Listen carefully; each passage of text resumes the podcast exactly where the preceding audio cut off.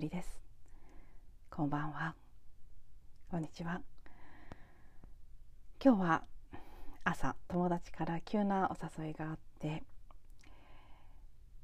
午後から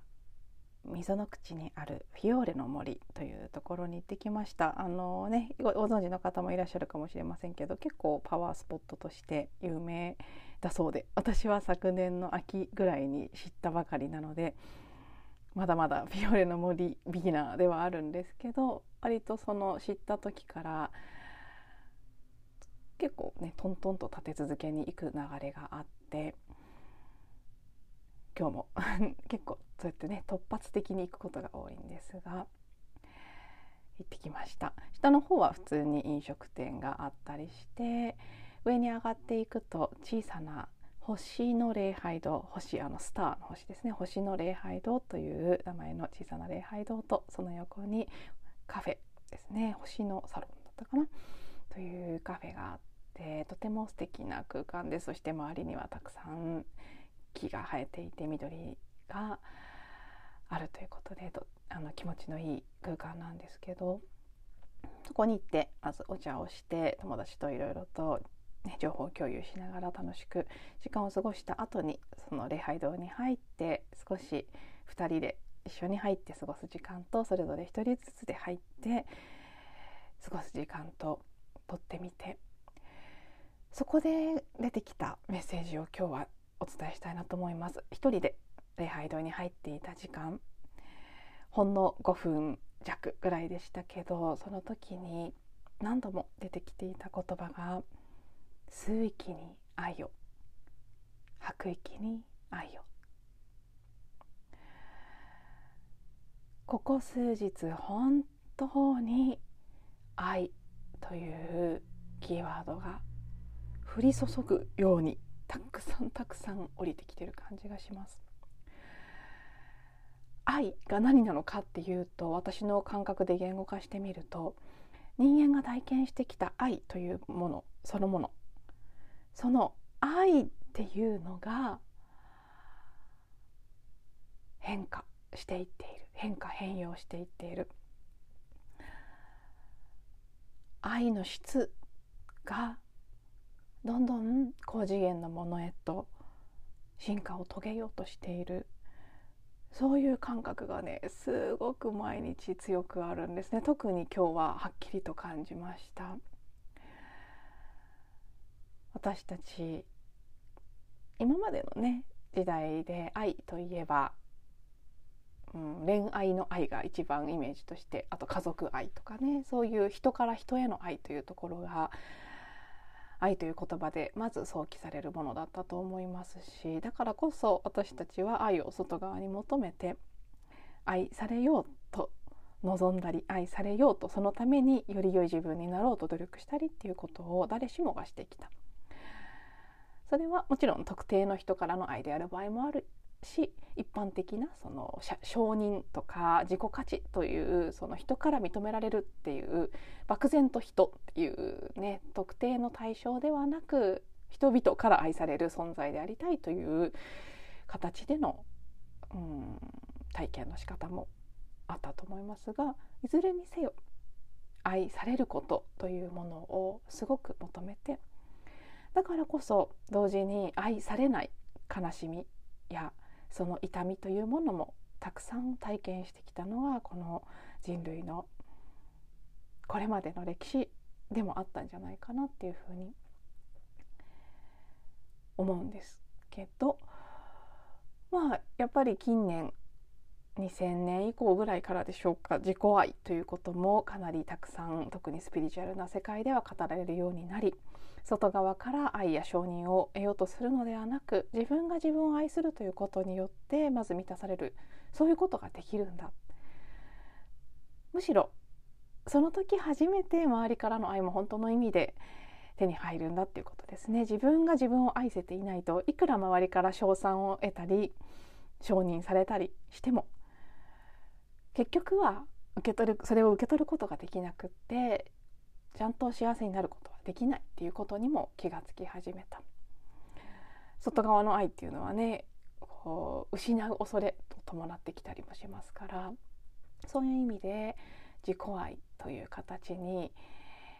その部分である意味一旦進化を遂げたような形があったと思うんです。常に愛っていうのはね外側の誰か外側にいる人から愛されなければ満たされないものだと思っていたところからの自分で自分を愛するという概念が私たちの知恵に備わってきた。そしてそれを知り始めた。まだまだその自己愛の部分もね私もそうですし多分世の中の多くの人がそうでしょうけど十分できるようになったとは言えないところにあるんですけどそれをやりながらも同時にさらに次の段階愛するとか愛されるとかね、誰かから愛される誰かを愛する。そこから自分を愛する自分が愛される自分が自分に愛されるという概念をもっと超えた突き抜けたところにそもそも私たちの存在そのものが愛である。だからこそ愛する必要も愛される必要もない。愛するとか愛されるとかいうことさえねそもそもなかったんだっていうことですね。愛を失うなんていうことは不可能だし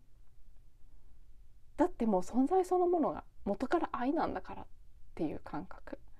求めるっていうことすらないぐらいすでに元からあった。全部が愛だったっていう感覚に目覚めていく。そういう入り口に私たちがあるような感じがしていて。だからこそのこの言葉ですね。吸う息に愛を吐く息に愛を。私たちが存在していてそしてこの呼吸の一つ一つ吐く息と吸う息の全てそれがもう宇宙の愛そのものである。その証拠である。ただ呼吸をするただ存在するということを通して愛を実感し体現し循環させることができるという感覚。そんな意識すらすることもないというところにどんどん向かおうとしている感じが今同時にねその愛と光という言葉やその愛が愛なんか私たちの私のこのね礼拝堂の中にいて一人で瞑想してる私の体そのものが愛と光になっていくっていう感覚。これは実はこの何日か毎日の瞑想の中ですごく強く感じている。前よりもはっきりとイメージとして出てくるようになったものでもあるんですけどうんそういった日々の瞑想を通しても本当に感覚が何か深いところでこの愛とか自分という存在人間一人一人のこの存在に対する認識の置き方が随分変わってきてるなっていうふうに感じていて。でも同時にです。対極にあるものが一緒に浮き上がってきているので愛が得られない悲しみ愛されないで傷ついた体験の記憶その時にあったその時にできた感情の塊ですね。そういったものも同時に浮上している。なのですごく不思議な感覚です。片側ではとてもこう光光しかないっていう感じのうん満ち足りたこれまでに体験したことがないような世界を見つつ一方ではすごく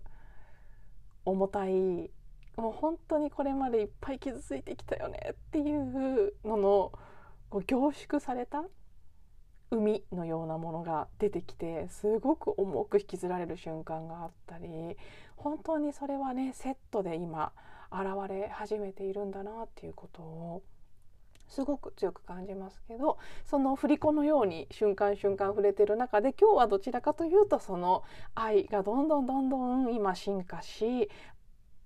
いわゆるアセンション的なねその次元を上げていってる愛というものそのものが次元を上げていっている感じ、まあ、私たちが次元が上がっていってるから愛という概念も変わっていってるっていうことだと思うんですけどそういう高い周波数の領域における愛手に入れるとか与えるとかいうことですらない愛普遍的に常にある宇宙の愛の感覚とよりつながった日で。まあ、数日前はね真逆のものにつながってたんですけど。まあ本当にこれが今起きていることなんだな。もういいも悪いもなくただそうなんだなっていうこと。すごい時を体験しているなっていうふうに私はまあ、今日もまたしみじみと感じました。なので今日のメッセージは吸う息に愛を吐く息に愛を。今この時期私たちは本当に愛というところに立ち戻る必要があり自分がそもそも愛だったということを思い出していく時にある。何があったとしてもまずその根あの中心にあるのは自分自身をあるがままに愛するということ。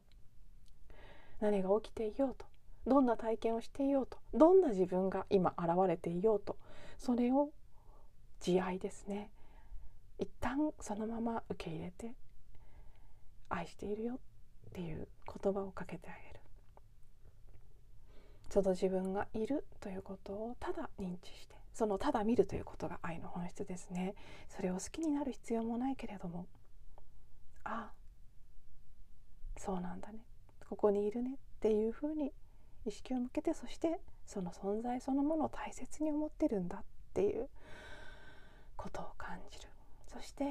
そうもうね難しいこと考えずにただ吸う息に愛を吐く息に愛を呼吸に意識を向けて愛を吸い込みそして愛を吐き出している。呼吸している自分そのものが愛だし呼吸の一つ一つも愛だしその感覚それを簡単ですよね。そういう感覚になれない時もありますけどでも少しただ意識してみる。そう思えなかったとしてもマントラのように唱えるだけでも潜在意識っていうのはそれに反応してくるものなので吸う息に愛を吐く息に愛を私は愛そのものである。全ては愛そのものである。何かそんなメッセージが今日私自身が感じたことでもあり今日のエピソードでお伝えしたいことだったので。はい。最後まで聞いていただいてありがとうございます。また次のエピソードでお会いしましょう。